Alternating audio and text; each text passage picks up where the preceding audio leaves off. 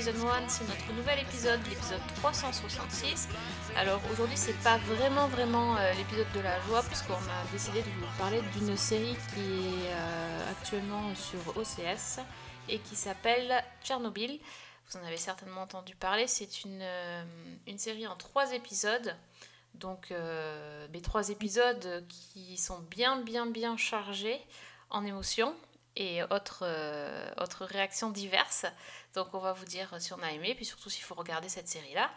Et euh, ben, comme d'hab, on a un bloc-notes assez chargé. Et en toute, toute fin d'émission, on échangera quelques mots sur Game of Thrones, tout simplement parce qu'on n'a pas eu l'occasion d'en discuter ensemble et qu'on avait un petit peu envie d'en parler. Mais ça sera vraiment tout, tout, tout à la fin, donc euh, n'ayez pas peur. Il n'y aura pas de spoiler avant. Donc je suis de nouveau en compagnie de Fanny. Salut Fanny.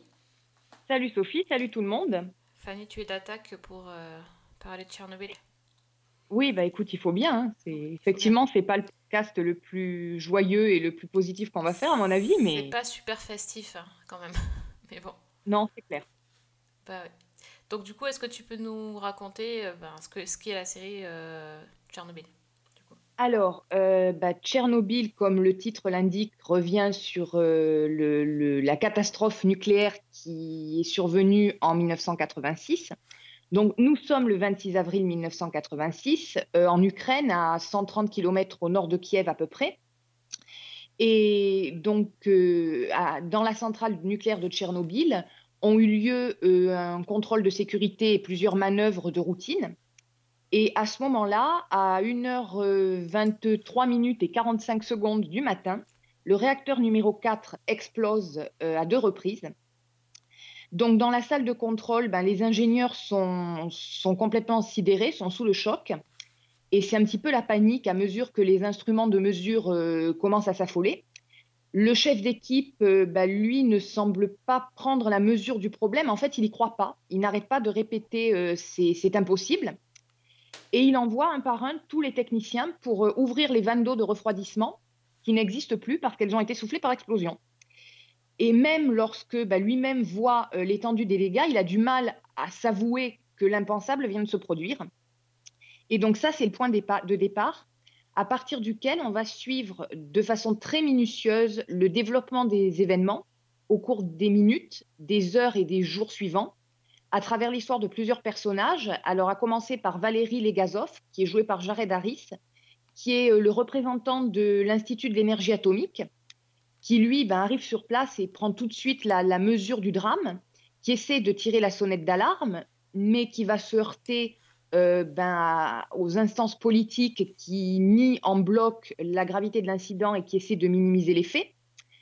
Euh, on va suivre aussi euh, le vice-président du Conseil des ministres, qui s'appelle Boris Sherbina, qui est joué par Stellan Skarsgård, qui lui est censé faire le lien entre le scientifique et les instances politiques, justement. Et puis, euh, il y a une autre ingénieure aussi, qui, elle, est à plusieurs centaines de kilomètres de là et qui, qui s'appelle Ulana Komiuk, qui est jouée par Emily Watson, et qui, elle, en fait, va, va assister aux premiers effets de cette explosion. Et puis, on va suivre aussi ben, les ouvriers, les pompiers, les premières équipes d'intervention, et puis les habitants de la région à mesure ben, qu'ils découvrent l'événement et puis qu'ils en subissent les conséquences auxquelles ils n'étaient absolument pas préparés. Je crois que personne n'était n'était préparé aux conséquences euh, de, de cette explosion-là. Euh, on, peut, on peut dire quand même aussi que, outre le- l'histoire euh, avec un grand H de Tchernobyl, c'est c'est aussi l'histoire de- des hommes qui ont vécu ça. Et, et ça commence par une scène absolument glaçante. Je ne vais pas vous révéler ce qui se passe, mais on, on voit tout de suite que cette catastrophe a des, a des conséquences bien plus euh, importantes que ce qu'on pouvait penser au départ. Et euh, je dois avouer que quand j'ai commencé la série, euh, les, les, les cinq premières minutes, juste avant le, le, le, le début de l'épisode, on va dire, une espèce de pré-générique, je suis un petit peu restée sans voix, bloquée devant ma télé en me disant ça commence. Ça, ça commence bien, j'ai envie de dire. Et puis là, tout d'un coup, on, on revient en deux ans avant, ou un, un an un peu plus avant. Et là, on Ouais. voit la, la catastrophe et on se dit, euh, ok, donc là je vais pas respirer pendant, pendant une heure en fait. Je pense que c'est. C'est ça. Tout à fait. c'est on a l'impression parce qu'en fait on, on, on suit euh, au départ on voit de loin cette, euh, cette explosion on voit plus ou moins les flammes on est un peu placé dans le dans la peau des habitants de la ville qui voient au loin cette, euh, ces espèces de fumée euh, de, coul de couleur un peu Mhm. suspectes. Et, euh, et au fur et à mesure on, on se rapproche de, de l'usine. Et puis quand on est à l'intérieur on voit toutes ces, ces, ces trucs qui flottent là ces particules ce- cette terre et moi j'avais vraiment l'impression d'être euh, enfin, je me sens oppressée en fait quand je regarde cette série.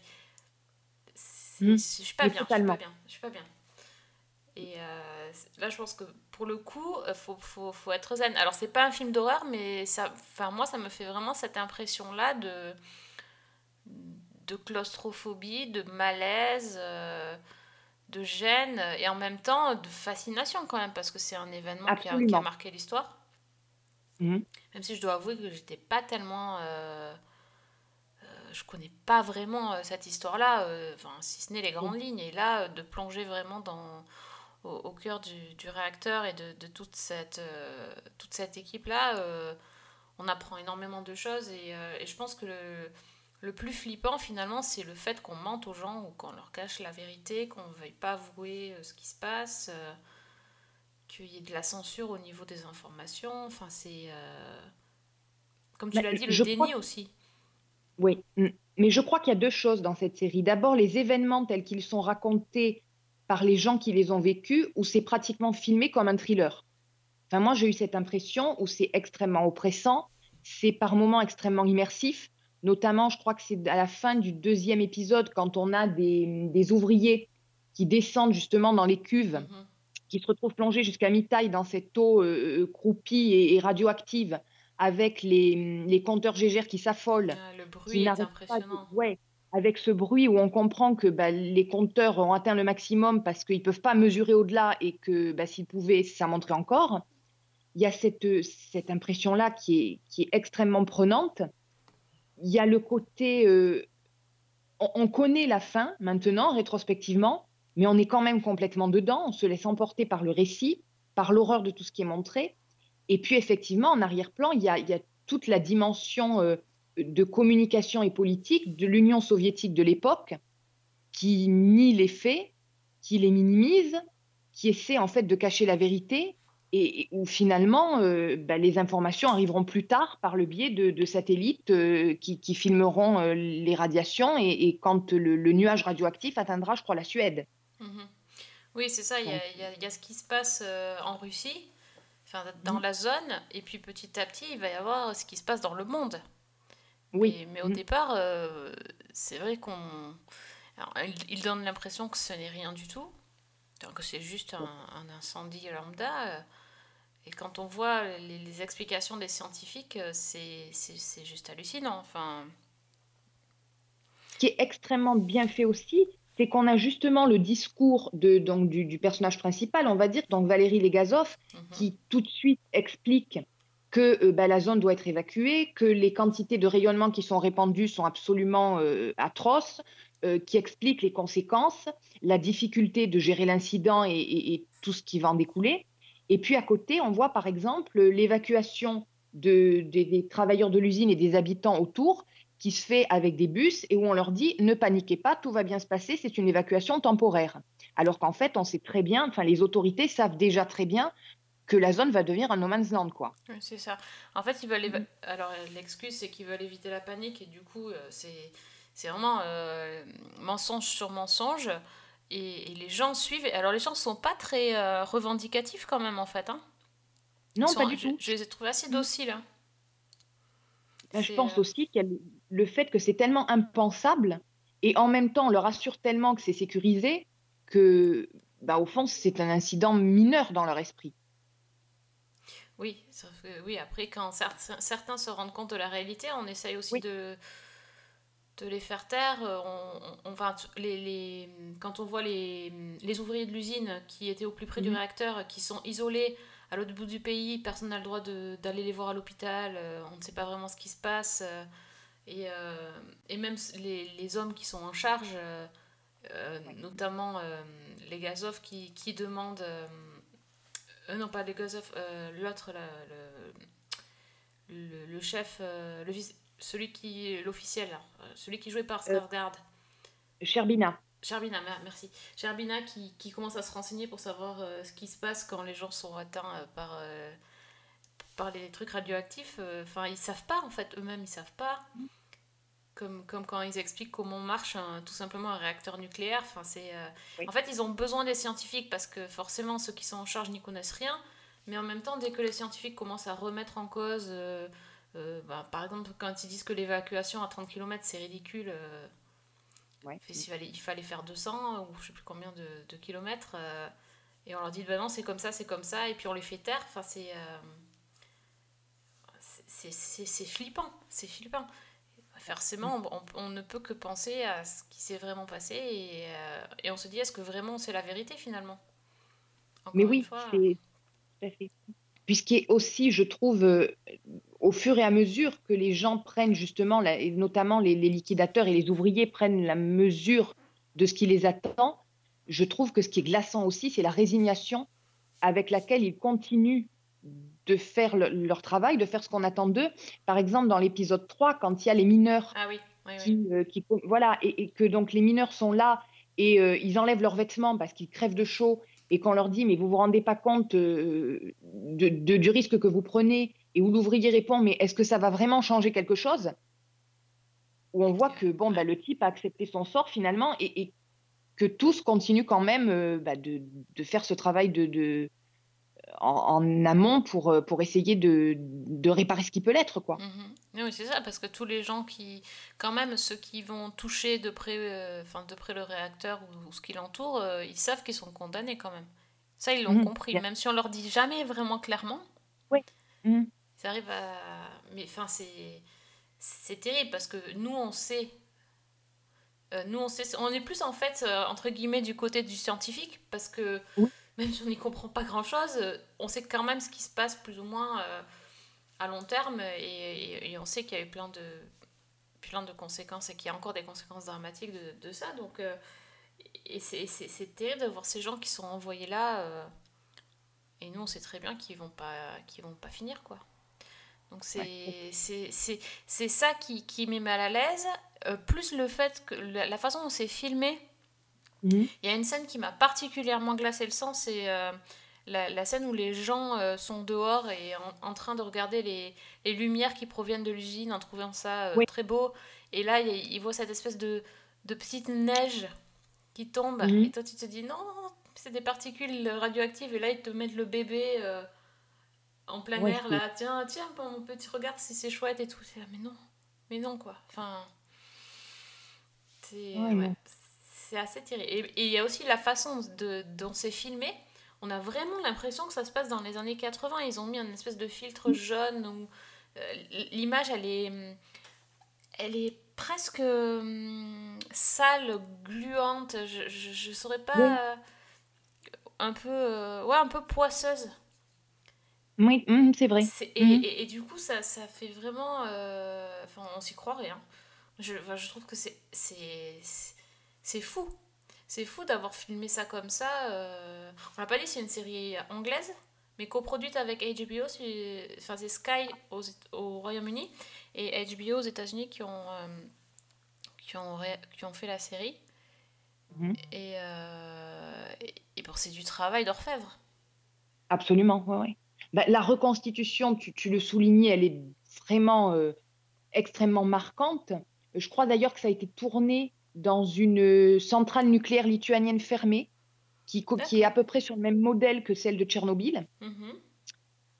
Donc il y a ça qui est déjà, euh, Ouais, ouais. ça se voit quoi. On voit que c'est pas du tout du reconstitué. Et puis euh, le réalisme aussi qui est absolument terrible, c'est que ben, on nous montre tout quoi. C'est-à-dire l'incident lui-même et puis les conséquences. Alors d'abord de manière assez anecdotique quand on voit un oiseau ou un cerf ou enfin des, choses comme ça. Et puis quand on arrive à, bah, à l'agonie quoi Mhm. des, des- des ouvriers qui étaient sur place où rien n'est caché où c'est vraiment montré de façon. C'est euh, Mm, mm. très difficile à supporter quand même. Euh, moi j'ai détourné le regard à un certain moment. Ouais. parce que c'était euh, oui. Ah oui, non, mais c'est clair. hein. Franchement. Ouais, c'est difficile. hein. Franchement, là, moi, j'ai pas fini.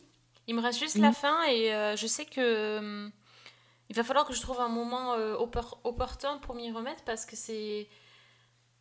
C'est assez difficile à, à supporter euh, au niveau des images. Plus ça. Enfin, il n'y a, y a que trois épisodes, mais, mais plus ça va, plus c'est difficile. Euh, Il y a cinq épisodes. Il y a quoi? Cinq épisodes. Il y a cinq épisodes. Oui, il y en a trois qui sont, pardon, j'ai dit trois parce qu'il y en a trois qui sont euh, présents parce qu'en fait c'est un, un US plus 24 sur euh, OCS. Donc il y a un épisode par semaine. C'est ça. Donc là, on en est à l'épisode 3. Et euh, Oui. c'est difficile. C'est très difficile. Mais en même temps, euh, c'est tellement bien fait que ça donne envie de voir la suite. Et c'est tellement intéressant que bien sûr, on a envie de voir la suite. Donc c'est un, Absolument. c'est un peu... euh, Donc voilà, enfin, euh, surtout à pas mettre devant tous les yeux, faites gaffe, euh, pas en mangeant, pas en... en- voilà, c'est vraiment très très très dur à regarder, donc euh, vous aura prévenu, vous, pouvez, vous pouvez être choqué, mais en même temps c'est important de savoir, je pense. Et ce qui est très intéressant aussi, c'est que le, donc le créateur de la série, qui s'appelle Craig Mazin, il a, il il a expliqué pardon, dans une interview que, en fait, ce qu'il voulait montrer, c'était d'une part l'effort de, de tous les gens qui travaillaient contre la montre euh, pour, euh, pour essayer d'empêcher que les conséquences soient encore plus tragiques. Et également, donc, le côté politique dont on parlait. Et c'était assez intéressant parce que je lisais une interview où il disait que, en fait, ce qu'il essayait d'expliquer, c'était ce qui se passait quand les instances essayaient d'occulter la vérité. Mhm. Et, et il disait dans son interview que on associait généralement ça à quelque chose du passé et en particulier, en l'occurrence, à l'Union soviétique, mais que pour lui, ça avait des résonances avec ce qui se passait aujourd'hui avec les fake news. Et Oui. il disait la, la phrase, il disait qu'il il existe actuellement une guerre mondiale contre la vérité. Et il disait que ce qu'il voulait montrer avec Tchernobyl, c'était les conséquences quand on, on se laissait euh, envahir par ça. D'accord. Et donc j'ai trouvé ça extrêmement, encore plus perturbant en fait. Oui. C'est... Oui, effectivement. Et il y a d'ailleurs un, un podcast qui est très intéressant, qui est diffusé par, euh, bah, par HBO, qui s'appelle The Chernobyl Podcast, et où toutes les semaines, en fait, le, le créateur de la série revient sur l'épisode qui a été diffusé en expliquant ce qu'il a voulu faire et surtout ce qui est vrai et, et la, la licence qu'il a pu euh, ajouter à la réalité historique. Donc, il faut être bilingue, évidemment, Oui. mais c'est très, très intéressant. Ah, ben c'est, une... c'est un bon complément, alors c'est très bien. In terms of radiation, I'm told it's the equivalent of a chest x ray. No, Chernobyl is on fire. And every atom of uranium is like a bullet, penetrating everything in its path metal, concrete, flesh. Now, Chernobyl holds over 3 trillion of these bullets. Ok, bon ben, je pense qu'on va passer à la suite et on a prévu un bloc-notes euh, pour euh, un peu plus light, hein, on va dire, hein, pour euh, Voilà. essayer de se remettre après avoir vu Tchernobyl. Il y, a- il y a des choses un peu plus euh, légères. Justement, tiens, tu m'as parlé tout à l'heure d'une série sur OCS, Oui. tant qu'on est sur la même chaîne. Et là aussi, c'est une coproduction euh, de HBO avec cette fois la BBC. Et c'est encore une série qui est tirée d'une histoire vraie, mais un peu plus légère cette fois, quoique. Alors la série s'appelle Gentleman Jack. Elle comporte huit épisodes d'une heure. Et c'est une série qui a été créée par euh, Sally Wainwright qui avait fait Happy Valley. Et donc l'histoire, en fait, c'est l'histoire de Anne Lister, qui est jouée dans la série par euh, Suran Jones, qui était euh, le rôle titre de Dr. Foster. Donc, nous sommes en 1832 et Anne Lister revient euh, dans sa région natale, le Yorkshire, après de multiples voyages en Europe et surtout après une déception amoureuse. Euh, le domaine familial a été laissé à la gestion de son vieux papa, qui vit euh, dans la maison avec sa tante et sa sœur. Et donc, le domaine s'appelle Sheben Hall. Et en fait, le domaine a complètement périclité parce que le père n'a pas su le gérer correctement. Et donc, quand Anne revient, elle découvre ben, que les loyers n'ont pas été encaissés, que le domaine est un petit peu à l'abandon et notamment qu'il y a des mines de charbon sur la propriété, sur le- leur possession, qui ont pris une immense valeur puisqu'on est en plein air du boom de, tout ce qui est moteur à vapeur.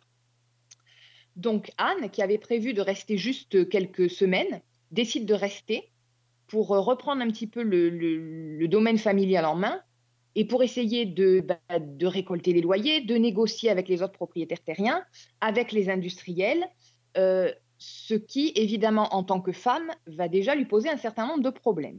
Mais alors, en plus de ça, elle va faire la rencontre de Miss Walker, qui est la fille d'une famille voisine, et elle va en tomber amoureuse.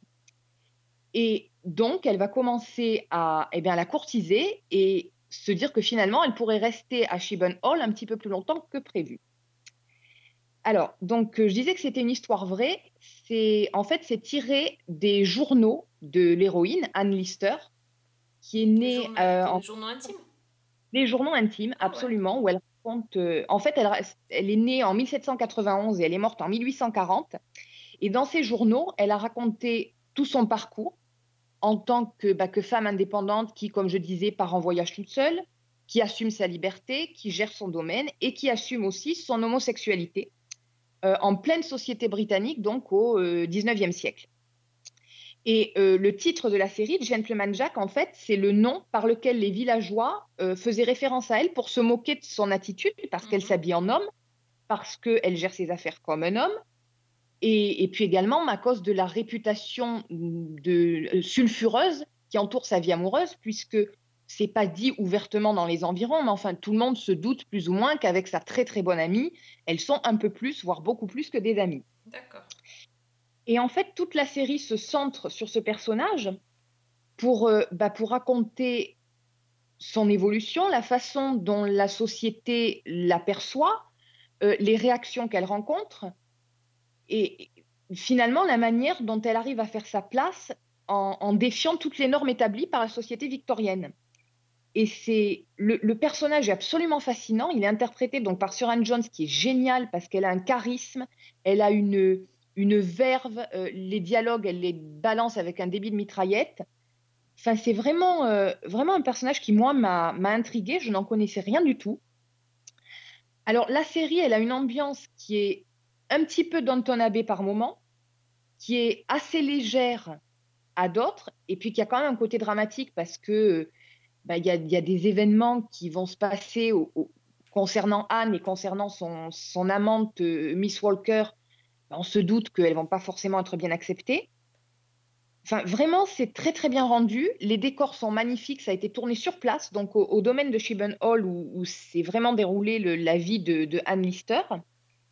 Et puis voilà, bon, moi personnellement, ça m'a fait découvrir un personnage. Euh, j'ai appris notamment que bah, les fameux journaux dont je parlais, qui sont, euh, c'est un volume absolument énorme, je crois qu'il y a 26 tomes et plus de 7000 pages.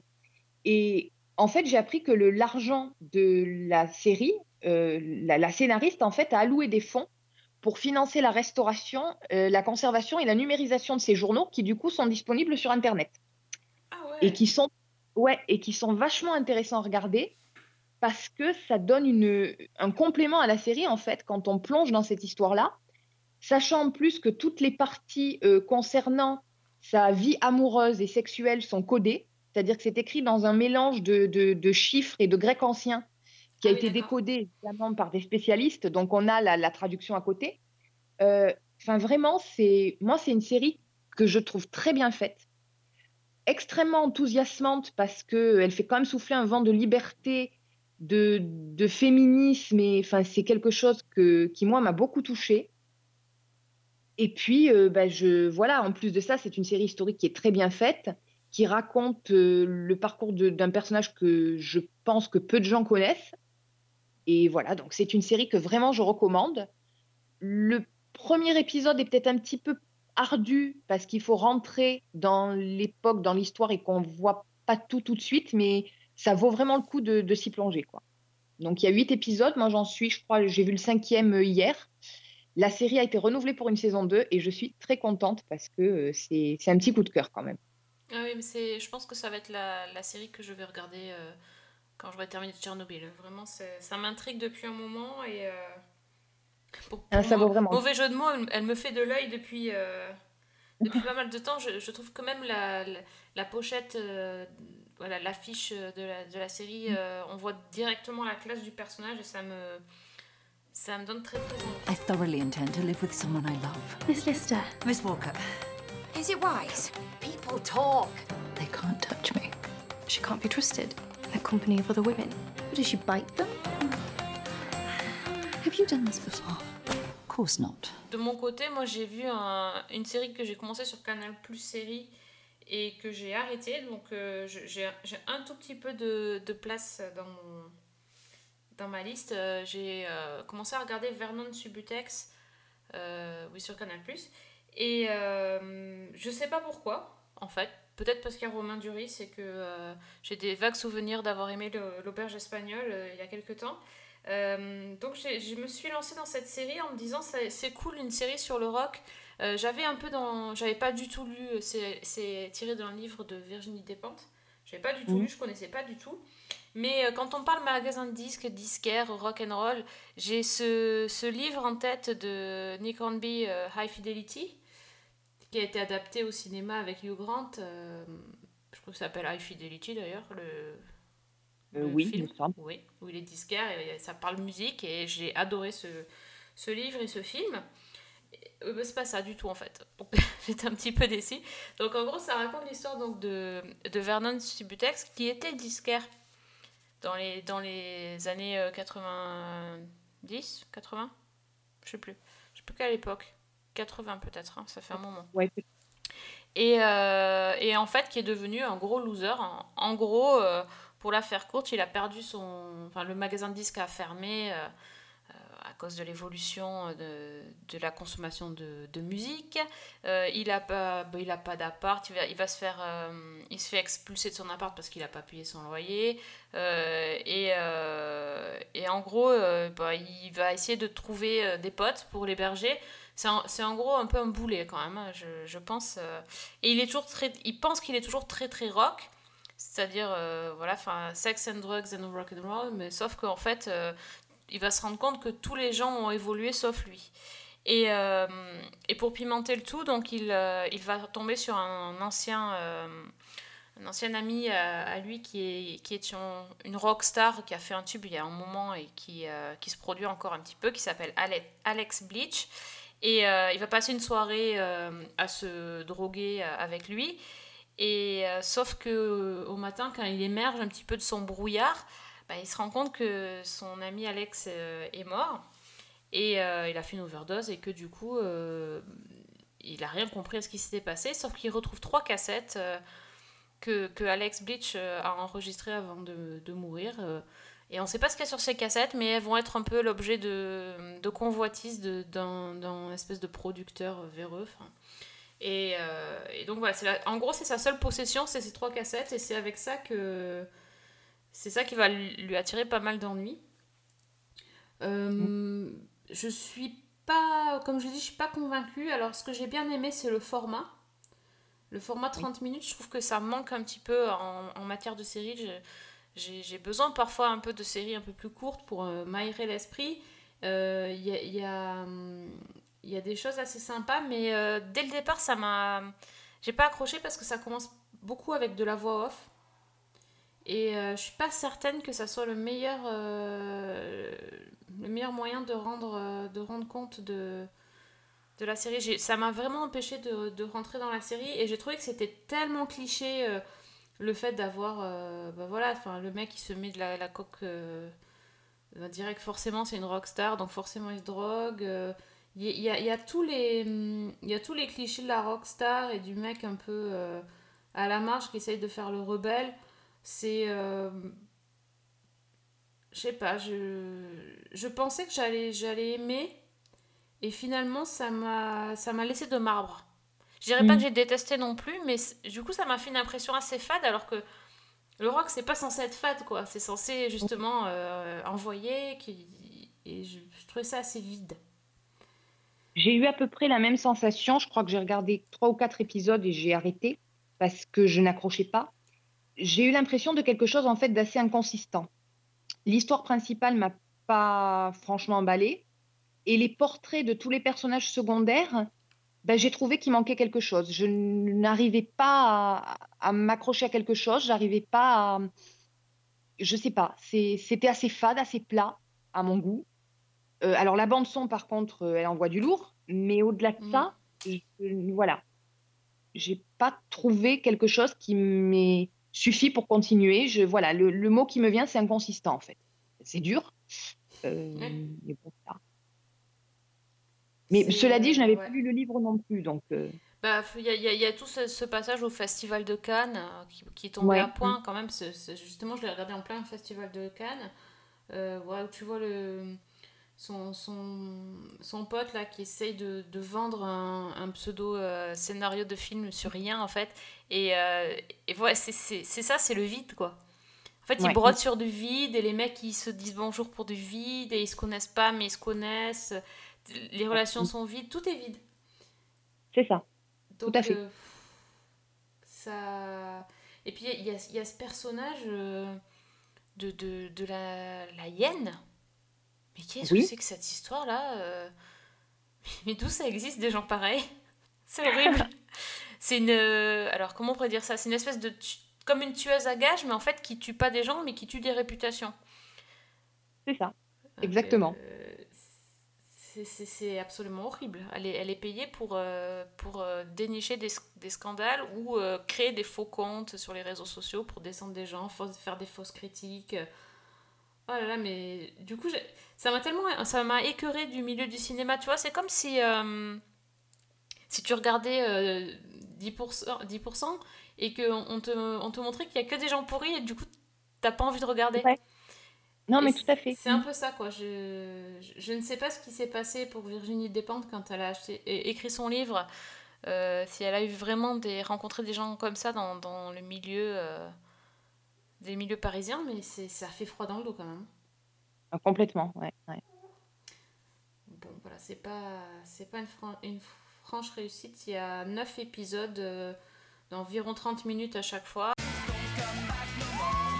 Je me souviens, on entrait dans le rock comme dans une cathédrale. On écoutait de la musique. C'était la dernière aventure du monde civilisé. Vous êtes monsieur Subutex Vernon. Je vous demande de quitter les lieux. Est-ce que toi, tu conseilles autre chose? Ben écoute, euh, moi je vais assurer un peu le service après-vente, puisqu'on avait quelques semaines du premier épisode de la saison 2 de American Gods, Oui.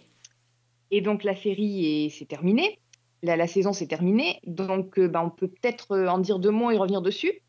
Donc pour rappel, American Gods, euh, la saison 2, elle euh, commençait lorsque Wednesday, le monsieur Mr. Wednesday s'était confronté à Mr. World, donc le chef de file des anciens dieux, alias Odin, s'était confronté au chef de file des nouveaux dieux. Et euh, bah, après ce- cette rencontre, Wednesday avait repris la route avec donc Shadow Moon et ils étaient partis ensemble dans le Wisconsin où était prévue une réunion entre tous les anciens dieux pour savoir s'ils allaient ou pas se battre avec Wednesday et essayer de, bah, de récupérer le pouvoir qu'ils détenaient dans l'ancien temps.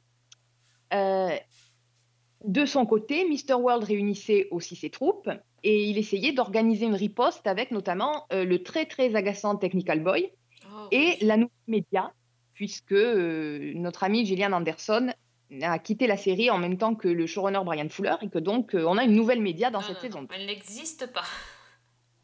Bah écoute, il aurait peut-être mieux valu parce que passer derrière, c'est pas une réussite, on va dire. Mais bon, c'est pas le, le plus gros problème à mon avis. Donc, euh, bah, cette saison 2, en fait, euh, moi, elle m'a laissé une impression un peu mitigée. C'est-à-dire que, bon, ils ont changé de showrunner. C'est, je me rappelle plus, c'est Jesse Alexander, voilà, qui a, qui a repris les rênes de la série. Euh, sur le plan esthétique, je trouve qu'on a exactement les mêmes ingrédients que dans la saison 1, c'est-à-dire une multitude de scènes auxquelles on ne comprend pas grand-chose, mais qui sont très très belles esthétiquement. Euh, je pense notamment dans l'épisode 1, on a cette scène de, de- du manège Ah oui. un peu plus. On a aussi une scène dans un train, et puis dans l'épisode final, il y en a, il y en a pléthore. Euh, les acteurs sont toujours excellents à part la nouvelle média et Technical Boy que moi je, ne peux pas. Mais bon, sinon, on a euh, bah, l'acteur qui joue Matt Sweeney, euh, Pablo Schreiber, qui, moi, je trouve, fait un job magnifique. Euh, dans le rôle de Shadow, Ricky Whittle, il est très bon aussi. Emily Browning, qui joue sa femme décédée, mais qui est en fait, en quelque sorte, revenue à la vie. Donc, Laura, euh, parfaite aussi. Et puis, évidemment, on a Ian McShane dans le rôle de, de Mr. Wednesday Odin. Je crois qu'on avait déjà dit que bah, il faisait un, un job absolument fantastique. Tout à fait. Et voilà, c'est toujours le cas tout au long de la saison. Alors, le problème, par contre, je trouve, c'est que, ben, en fait, il se passe pas grand-chose dans cette saison. C'est-à-dire qu'en fait, moi, j'ai eu l'impression, en arrivant dans les deux derniers épisodes, que on n'avait absolument pas avancé, qu'on était toujours à l'aube de cette guerre entre nouveaux et anciens dieux, et que ça commençait un peu à bien faire, qu'on aimerait bien qu'il se passe un peu des trucs. Attends, mais il s'est rien passé? Euh, bah, il s'est passé quelques petites choses, notamment concernant Laura. Mais le reste, je trouve que c'est très, très évanescent et que bah, ça n'a pas beaucoup progressé. Jusqu'aux deux derniers épisodes, on va dire. Donc, il y en a huit, je crois, si je ne dis pas de bêtises. Dans les deux derniers épisodes, ça se débloque un petit peu. Alors, on a notamment la mort d'un personnage, quoique là encore, on est dans American Gods, donc on est quand même avec Laura qui est morte depuis le début et qu'on suit depuis deux saisons. Donc euh, voilà, euh, un type qui est mort, c'est pas dit qu'il le reste. Et puis on a enfin le dernier épisode où il se passe vraiment quelque chose et, peut-être même plus que dans toute la saison dans son ensemble, puisqu'on a euh, une révélation sur l'identité de Shadow Moon. Qui est extrêmement bien amené, je trouve, parce que c'est là aussi dans une espèce de scène onirique où on voit toutes ces pensées, tous ces des espèces de, scènes fantasmagoriques. Enfin, c'est c'est très très bien fait. Bon, la révélation en question, je vous cache pas qu'on la sent venir parce que disons que c'est pas l'hypothèse la plus invraisemblable qu'on puisse faire. Et puis on a enfin le déclenchement des hostilités euh, à proprement parler parce que euh, ben c'est quand même Monsieur World qui va se, bouger un petit peu. Et là aussi, c'est fait de façon assez intrigante et, assez maligne parce qu'en fait, euh, la, guerre qu'il va déclencher, il va le faire avec l'aide de Technical Boy et de médias, donc qui vont euh, détourner les informations euh, à la télévision et sur Internet pour en fait diffuser une vague de fake news qui va impacter directement Shadow et plusieurs proches de Wednesday, de Wednesday Odin. Donc en fait, c'est, je trouve que c'est là encore, ça rentre en résonance dans l'actualité. C'est extrêmement bien, bien fichu. C'est plutôt angoissant dans la manière dont c'est fait. Et en plus de ça, c'est très très intelligent parce que euh, la- l'attaque de, de Monsieur World, il la lance en s'appuyant sur des images d'archives de euh, comment s'appelle-t-il Euh, Orson Welles dans La Guerre des Mondes. Ah oui, donc c'est vachement bien, bien mené tout ça. Extrêmement bien amené parce que bah, la guerre des mondes, c'est quand même euh, Orson Welles qui a déclenché une véritable psychose en racontant une fausse invasion extraterrestre que plusieurs personnes ont pris au pied de la lettre. Et donc, ça fait un écho extrêmement euh, malin avec tout ce qu'on voit dans le, le récit. Donc, je suis très partagée en fait. Je suis un petit peu déçue sur l'ensemble de la saison, mais les deux derniers épisodes me donnent vraiment envie de, bah, de continuer, d'y croire. Et je me dis que pour qu'on mette un petit coup d'accélérateur dans la troisième et qu'on rentre un petit peu plus dans le vif du sujet, ça peut vraiment donner quelque chose de non seulement de bien fichu sur le plan esthétique, ça je leur fais confiance, mais en plus de ça, sur le plan narratif, je pense que ça peut donner quelque chose de, de vraiment pas mal. Donc euh, voilà, c'est à voir. Le problème, effectivement, c'est que bah, au cours de la saison, euh, il y a des moments quand même euh, où moi je me suis un petit peu ennuyée. Ouais, il y a toujours des longueurs. hein. C'est euh, c'est ça le problème de la série. Déjà, les épisodes, les épisodes sont longs. Il y, a- il y a des scènes qui servent un peu à rien. Et puis de temps en temps, il y a des scènes magiques qui te, qui Voilà. te prennent. Quoi. Donc c'est assez spécial. Moi, j'ai j'ai fait une petite pause. Là, j'ai pas repris depuis un petit moment. Mais je l'ai pas Disons encore archivé parce que j'ai quand même envie de voir la fin, la suite. Disons que le problème, en fait, c'est que en saison 1, toutes ces scènes un peu oniriques, un peu bizarres, un peu, étaient quand même sous-tendues par une avancée des personnages qui étaient dans cette espèce de road trip euh, pour, euh, bah, pour aller voir Thor, pour aller voir euh, d'autres personnages. Là, c'est tellement déconnecté. En fait, j'ai tellement l'impression par moment qu'il ne se passe rien d'autre que les belles images à l'écran que j'ai du mal, quoi. Oui, effectivement. Et ça, reste quand même. En fait, moi, c'est une série qui m'intrigue, donc j'ai envie de continuer. Mhm. Mais voilà. D'accord. Donc, je ne sais pas quel euh, ressenti auront eu euh, nos auditeurs si eux ont fini la saison 2. Il faut continuer. Bah, je je t'écoute parce que là, là, tu vois, je suis au point où je, me, je suis encore en, en train d'hésiter, donc euh, on continue. Alors- Je dois dire que il y a également une- un élément qui a beaucoup joué, c'est que entre temps, comme j'en avais marre de pas tout comprendre, j'ai lu le livre. ça, c'est bien Donc, toi. coup, Non seulement tu vois Ouais, la série, mais tu lis le livre. Ah, bah D'accord. écoute, à partir de ce moment-là, ça m'a pas mal aidé parce que des choses auxquelles je ne comprenais rien, ça leur a donné un sens. Maintenant, tu vas me dire que s'il faut lire le livre pour regarder la série, il y a un problème. Now there are new gods growing in America.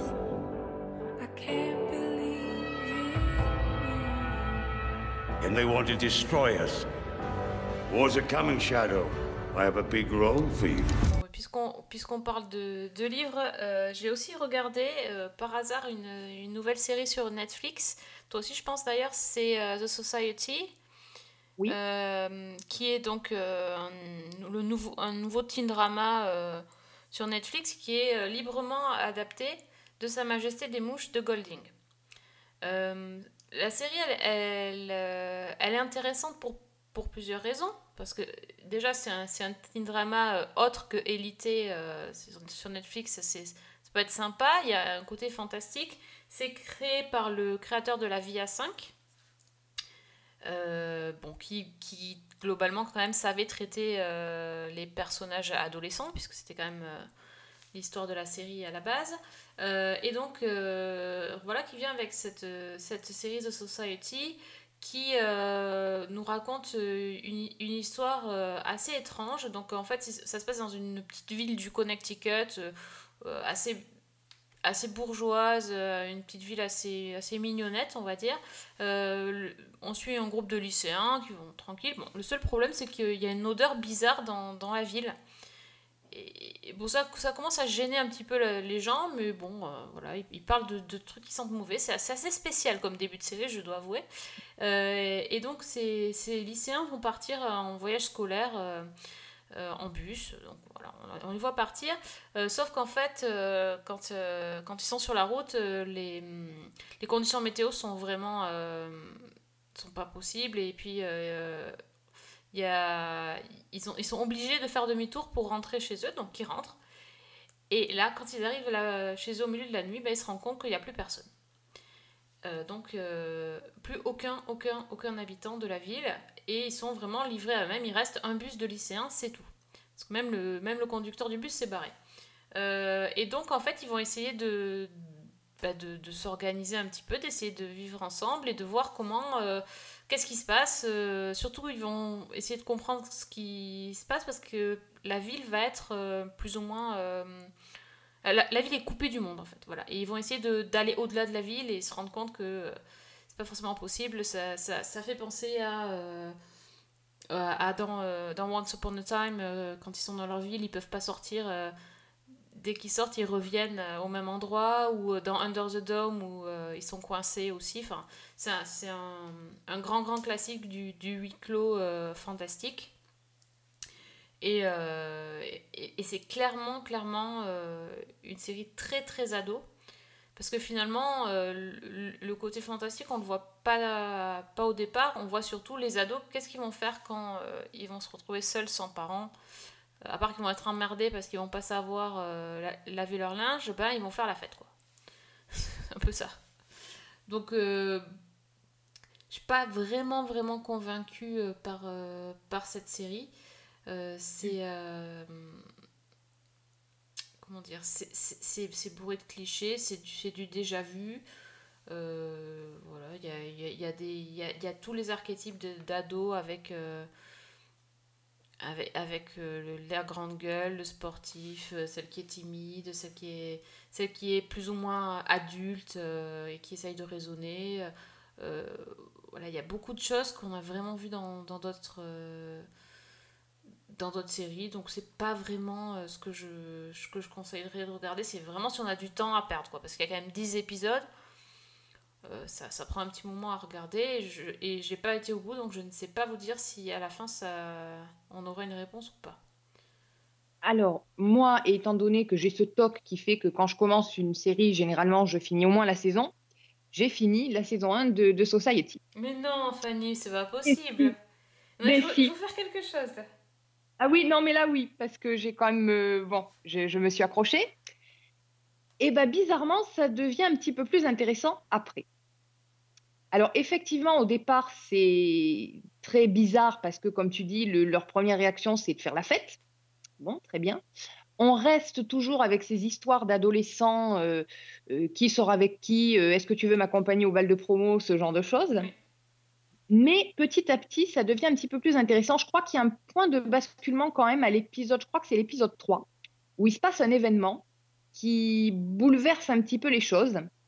Et où à partir de ce moment-là, bah, ils vont quand même essayer, ces ados, de s'organiser et de mettre en place en quelque sorte un système politique. Et c'est bah, c'est quand même assez intriguant parce que euh, il y a pas mal d'enjeux, de questionnements sur, sur, euh, qu'est-ce qui fait que quelqu'un est apte à prendre le leadership ou pas, sur euh, les libertés, sur euh, ben, on en revient à Tchernobyl, sur les informations qu'on peut dévoiler ou pas à, tout le monde. Et de ce côté-là, ben, c'est assez bien fichu. Le problème, c'est que ça reste quand même centré, à mon avis, sur le drama adolescent. Et là, ça fonctionne pas tellement, voire même pas du tout. Que les personnages sont toujours extrêmement clichés. Et puis moi, j'ai eu un problème aussi avec la temporalité parce que euh, il y a des grandes ellipses. On se retrouve tout d'un coup cinq mois plus tard. Euh, et en fait, c'est bah, mal, mal construit. Quoi. Ah oui, donc ils ont réussi à faire des ellipses euh, sur un truc de 10 épisodes. Oui, C'est compliqué oui. quand même ça. D'habitude, tu fais pas des, des Ah bah, ellipses écoute, si tôt dans, dans la série. Là, en l'occurrence, on a un des personnes, une des, des héroïnes qui, qui découvre qu'elle est enceinte et qui accouche à la fin de la saison. Ah ouais, d'accord, ça fa- fallait vraiment le drama quoi. Voilà. Waouh. Ouais, mais t'as quand même vu les 10 épisodes. Je, je, je te dis vu les 10 chapeau, hein, Fanny, parce que là, quand même, on, on t'a pas obligé en plus. On devait même pas en parler dans le podcast, on est d'accord. Non, même pas, même pas. Mais bon, euh, disons vraiment les, les trois premiers épisodes, j'ai souffert. Et puis ça s'améliore un petit peu. Je pense qu'il y a un public, clairement. Je pense que les ados, ça, ça peut fonctionner à fond. Après, bon, le mystère, euh, on avance très très peu. Hum, Voilà, je... ça reste très cliché, mais sur la fin, c'est nettement plus regardable. J'aime bien le mot regardable, n'est pas forcément euh, synonyme de qualité, hein. Ah, c'est pas forcément à recommander. This place looks like home. But it's not. There's nothing out there, guys. We're all alone. Mom, I'm alive. And Allie is alive. We just want to be with you at home. Il va peut-être falloir faire un, un, un truc pour toi, Fanny, hein, un, un documentaire sur les gens qui sont obligés de finir. euh, je- J'en fais, j'en fais partie, mais quand même, je me soigne, tu vois. C'est. euh, Non, mais là, c'est je, je ne sais pas ce qui s'est passé. C'est un soutien psychologique. Venez m'aider. D'accord. Bah, du coup, moi, j'ai vu un reportage, euh, mais pas sur les gens qui finissent les séries, sur la binge, le binge watching, qui s'appelle Binge Mania, qui a été écrit et réalisé par Olivier Joya des Inrocks et euh, qui est diffusé sur euh, Canal Plus, Canal Plus et sur euh, OCS Go aussi à la demande. En fait, ça raconte. euh, il y avait déjà eu un premier reportage, mais que j'ai pas vu. Euh, donc ça c'est le deuxième qui s'appelle donc Binge Mania. Ça raconte en gros comment est né le concept de binge watching, qu'est-ce que c'est, euh, ce qu'en pensent les gens et surtout euh, il y a des interviews de showrunners, de journalistes, euh, euh, etc. pour, euh, pour parler du phénomène. Euh, notamment euh, il y a Sean Ryan, euh, créateur de The Shield. Il y a des, des journalistes américains, enfin il y a, il y a- il y a pas mal de... des patrons de chaîne aussi, il y a le patron de FX par exemple. Et, euh, et donc voilà, on, ça, parle, ça parle beaucoup de ce que, c'est, ce que, ce, ce que ça apporte euh, au fait d'être sériephile, d'enchaîner, comment ça fonctionne. Ça parle euh, du, du phénomène de la Peak TV avec cette, euh, cette idée de, de tout le temps avoir de plus en plus de séries à regarder euh, et, euh, et de, cette impression de, de trop plein en fait et, et qui finalement est-ce que est-ce qu'est-ce qu'il faut faire par rapport à ça? Comment le comment les showrunners vont construire leur série en fonction justement est-ce qu'ils est cons- les construisent en fonction du binge watching ou est-ce qu'ils continuent à les penser euh, en épisode par semaine c'est assez intéressant de voir justement le point de vue de- des professionnels par rapport à ça puisqu'on on a plus souvent le point de vue du public que celui du showrunner ou du créateur de série qui, qui lui est forcément obligé de penser à la façon dont les gens vont regarder sa série quand il la crée et quand il la, monte. Donc euh, il y, a, pas mal de choses à, à voir et, forcément si vous, aimez, les séries, ça ne peut que vous parler.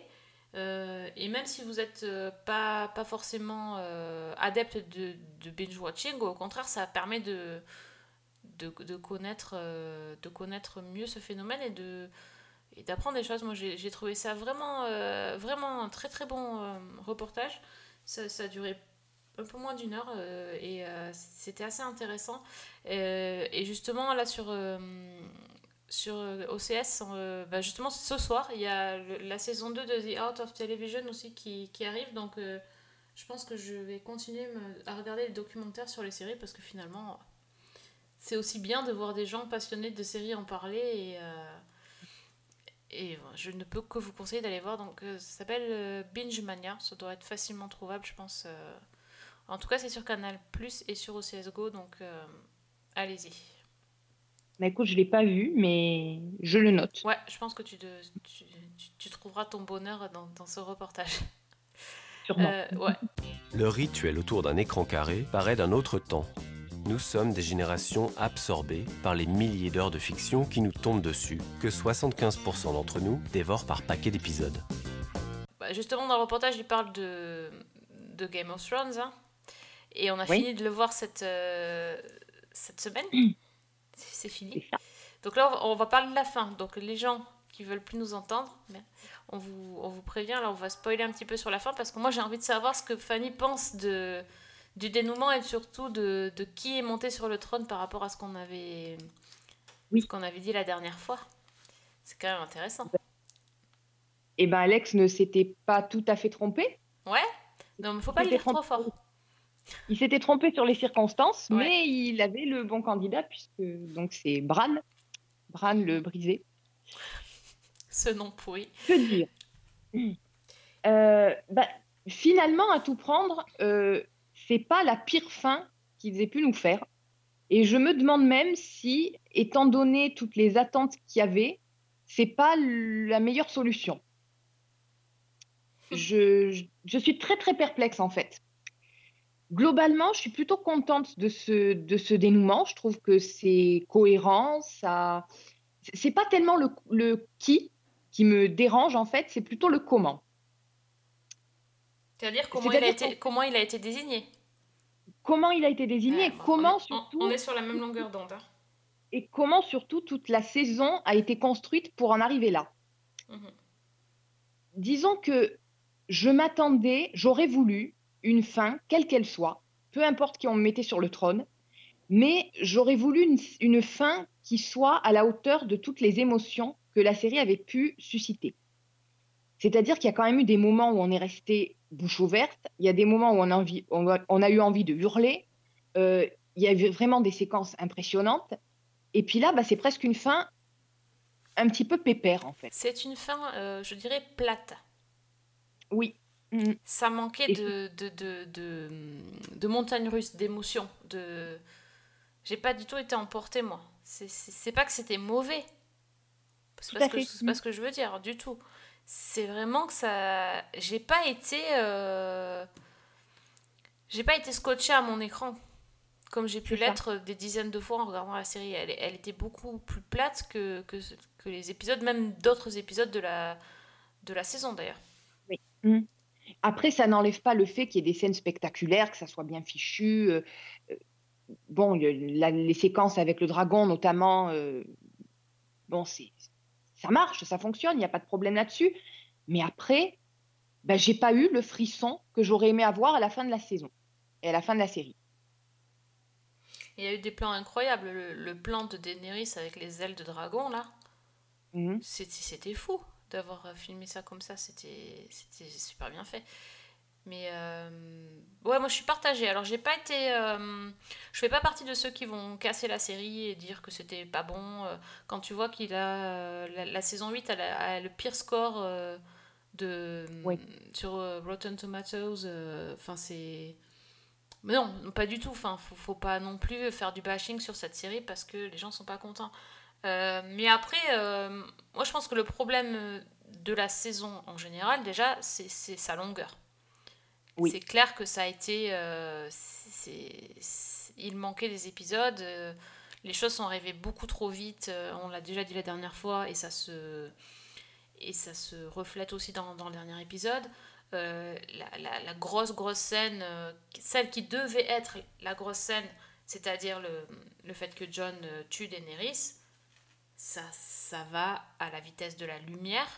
Et ça manque d'intensité dramatique, c'est quand même, il a quand même tué Daenerys. Enfin, c'est juste énorme. Si on nous Mhm. avait dit ça il y a une saison, on l'aurait même pas cru. Non, mais Et, et là, ça arrive, c'est presque un tout petit événement, alors que ça, enfin, je sais pas, ça, ça manquait de d'intensité vraiment par rapport à par rapport à ça ne ça. fonctionne pas. Oui. Ça ne fonctionne pas en fait. Non, non, non, bah non. Non, non, c'est. euh, Il y, a ça qui m'a enfin, qui m'a un peu voilà, déçu, même, même si l'issue, c'est pas l'issue qui m'a déçu. Je, je, je pourrais très bien comprendre que qu'il tue Daenerys, euh, il y a, pourquoi pas, mais la façon dont ça a été fait, euh, on n'y croit pas, on n'y croit pas. Puis John, il est, il est entre guillemets faible pendant euh, tous les épisodes, il, sert presque à rien. Tout d'un coup, il. Enfin. Non, il y, y a quelque chose qui allait pas. Et, euh, et quant à Bran, euh, c'est pas le fait d'avoir mis Bran, euh, bon, ok, euh, c'est- la façon dont ça a été décidé, mais c'est quoi? Donc déjà Oui. cette ellipse, hein, quand on parlait des ellipses Oui. tout à l'heure, hein, cette ellipse temporelle, c'est n'importe quoi. Tout d'un coup, là, on, retrouve les, les, les, les grandes familles de, de Westeros, tous réunis, on sait pas d'où, enfin tout d'un coup. Et, et, et le Tyrion qui, qui est enchaîné, qui est censé, euh, qui était, euh, il y a deux minutes avant, il était euh, prêt à mourir. Il leur fait son, son speech à la Tyrion, qui était, qui était certes très bien construit et très bien euh, interprété, ça, il n'y a pas de souci. Mais le gars, il est, il est enchaîné, et, et c'est lui qui convainc tout le monde que le meilleur candidat pour le- la couronne, c'est Bran. Enfin, Mhm. mais d'où ça existe, ça? Sur un argument qui est quand même magnifique, c'est il est tombé d'une tour. Voilà, les gens aiment les histoires, il est tombé d'une tour. Ok, ça veut dire que en, en plus quand tu vois la, la- la destinée des personnages euh, qui prétendent au trône, rien que les, rien que les filles Stark, tout ce qu'elles ont enduré. Enfin, tu, tu prends. Arya par exemple. je- J'avais pas, enfin moi j'ai pas de préférence sur qui aurait dû monter sur le trône. J'avais pas d'avis spécial, donc euh, je juste analyser Oui. le truc. Tu te dis Arya, avec tout ce qu'elle a vécu, tout ce qu'elle a fait, c'est pas une histoire ça? D'avoir euh, changé d'identité, d'avoir euh, quitté, euh, enfin de s'être fait passer pour un garçon, d'avoir été sur cette île là et d'avoir eu cet entraînement, de revenir, de enfin et Sansa, enfin Oui. de, de Mhm. s'être libérée de ses oppresseurs, bon avec un peu d'aide certes, mais quand même, d'avoir survécu à tout ce qui lui est arrivé, c'est pas une histoire. Et l'autre, il est juste tombé d'une fenêtre à l'épisode 1 et oui, Enfin, non, mais c'était bon. Voilà, les, les arguments, franchement, n'étaient pas très valables. hein. il y a ça, il y a le, le bah, Sansa qui nous sort euh, oui, mais non, moi je préfère que mon royaume soit indépendant. Mais, mais Tout oui. le monde dit d'accord, très bien, et personne n'en profite pour dire ah bah tiens, moi aussi. Non, non, non, non. Quand même, ça. euh, voilà. Bon. Mais ouais, c'est ça aussi. Ça dure aussi deux secondes. Il n'y a même pas, euh, il y a même pas d'argumentaire. Il n'y a pas débat. Il n'y a pas débat. Ah non, non, le Nord est indépendant. Ok, Voilà. D'accord. Non, c'est- Non, enfin non, c'est pas possible ça. Enfin, Mais en fait, c'est ça, c'est ces ellipses-là qui mettent des tas d'incohérences en fait. Alors que le résultat final, euh, euh, bah oui, enfin pourquoi pas, pourquoi pas le Nord resterait indépendant, mais, mais enfin, faut qu'il faut qu'il nous amène à cette idée-là. Tout à Faut fait. pas qu'il nous pondent le truc 30 secondes avant. Enfin, voilà, moi- j'ai vraiment eu l'impression que- qu'il manquait, des, qu'il manquait des choses, qu'il manquait des Mm. explications, qu'il manquait des enchaînements logiques qui font que... euh, euh, mais là, c'était le pompon quand même. Ah non, ben ok. Ah ben non, je suis plus le, le roi des sept, euh, des sept euh, royaumes, je suis plus que le roi des six royaumes. Ok, parfait. La manière Allez, aussi salut. dont, euh, dont les Unsolides repartent tout tranquillement après avoir menacé de, de mettre la ville à feu et à sang à nouveau Ça. suite au meurtre de, de Daenerys. Euh, Enfin, il y a des tas de choses comme ça qui ne sont pas incohérentes en elles-mêmes, mais dans la manière dont c'est amené, Mhm. ça tombe comme un peu sur la soupe en fait. Ben oui, c'est ça, ils ont dit Oh merde, il nous reste que 10 minutes, comment on va faire Et hop, ils, ont, ils en ont mis le plus possible. Enfin, c'est. Ça fait écho finalement un petit peu à ce que beaucoup de gens ont dit sur la folie de, de Daenerys, qui en elle-même est absolument pas incohérente, qui est logique avec tout ce qu'on a dit sur le personnage depuis le début, mais qui apparaît de façon tellement soudaine. Je pense que c'est ça en fait qui a, qui a déstabilisé pas mal de monde. Mhm, tout à fait. Qui manque de, de profondeur en fait. Euh, les signes étaient là, oui, c'est vrai. Après, ils auraient peut-être pu le- les travailler un peu plus. C'est c'est toujours pareil. Donc, euh, ouais, c'est. Je peux pas dire que j'ai pas pris du plaisir à regarder cette saison, ça, ça serait mentir. J'ai bien aimé cette saison, il y a eu des moments très très forts. Mais je me suis demandé, quand je repenserai à la série dans quelques années, est-ce que je repenserai au final? Et la réponse est non. Je repenserai à Mhm. d'autres épisodes, hein, le, le Red Wedding, euh, les cloches, euh, le- la bataille de Winterfell, la bataille des bâtards, enfin tous ces grands moments qu'on a eus. Même la mort de Mhm. Ned Stark. euh, tu vois, c'est beaucoup plus marquant Oui, que cet épisode final. Tout à fait. Mm.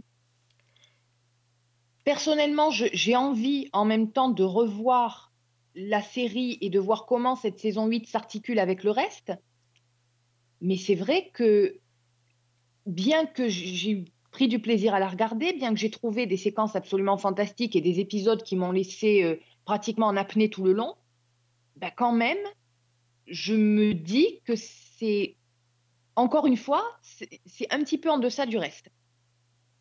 Il manque des choses et enfin c'est, je, je, peux pas dire que je sois déçue en même temps. Mhm. Donc c'est très très paradoxal. Je suis un petit peu schizophrène avec cette, euh, cette fin. C'est... En fait, tu parlais de Sean Ryan tout à l'heure par rapport au, au- au documentaire Binge Mania, et il y a une phrase de, de lui à que- laquelle je pense pratiquement chaque fois que je regarde une fin de, de série, parce qu'il disait que, en fait, dans une fin de série, ce que lui voulait, c'était qu'on lui apporte quelque chose de totalement inattendu et en même temps tout ce qu'il attendait. Et c'est un petit peu ça, en fait, je, je pense, qui me, qui me déstabilise dans, dans cette fin, c'est que j'ai ce que j'attendais, quelqu'un sur le trône de fer, euh, oui. machin, toute l'histoire réglée, euh, bon, mais j'ai pas eu l'inattendu. J'ai pas eu le petit son, la petite chose où, qui m'est laissé euh, bouche ouverte. Oui, oui, c'est vrai. Mm. C'est assez bien résumé. Euh, On n'a pas eu de. Il n'y a pas eu de moment waouh. Et, et pourtant, euh, le, le- le meurtre de Daenerys, c'était censé être un moment waouh pour moi. C'est c'est paradoxal, mais moi, finalement, une des scènes qui m'a le plus marqué dans cet épisode, c'est la scène d'ouverture avec Tyrion qui marche dans les décombres de, de Port-Réal. Mais oui, les 20 premières minutes, la fin, ou les 15 premières minutes, c'est- impressionnant. Et quand Absolument. il retrouve sa sœur. euh, Oui, Ouais, ça, ça c'était poignant. voilà. Mais le reste. euh, ouais, c'était pas. euh, Après, c'est vrai que c'est pas non plus une déception totale. J'ai du mal à comprendre le, la bronca qui s'est fait parmi certains spectateurs euh, sur cette saison dans son ensemble et sur certains épisodes en particulier. Je serai certainement pas aussi dure. C'est une conclusion qui est correcte, mais j'aurais aimé un peu plus que du correct. Voilà. Ok. Oui, non, c'est ça. C'est assez bien résumé. Il n'y a pas de quoi faire une pétition quand même. hein. Non. Non, clairement pas. Clairement. They're coming. Our enemy doesn't tire, doesn't stop, doesn't feel.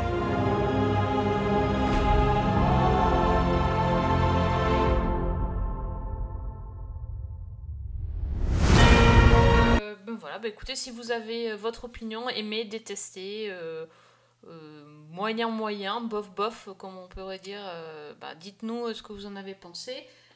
Sur Twitter, Fanny L. Allegra. Et euh, Season 1 avec un 1. Euh, N'hésitez pas à venir aussi sur la page Facebook de Season 1. Euh, on vous attend. Et, et voilà, par- venez parler séries avec nous. On adore ça. On fait que ça. Regardez, on- même Fanny finit toutes les séries, même celles qu'elle n'est pas obligée de terminer. Donc je pense que on est prêt. J'ai- J'ai aban- j'ai abandonné Vernon Subutex. Ouais, mais- bah tu pourrais finir quand même parce qu'il y avait. Hein C'était moins long que The Society. Hein On- va dire que je commence ma thérapie en abandonnant Vernon Subutex. D'accord, très bien. Voilà. Bon, bah, merci à toi Fanny d'être venue te soigner avec nous alors, partager. Voilà. Et euh, merci à vous de nous avoir écoutés. On vous donne rendez-vous très vite pour un prochain épisode avec plein de nouvelles séries. Euh, merci à tous, bonne semaine. Et bonne série.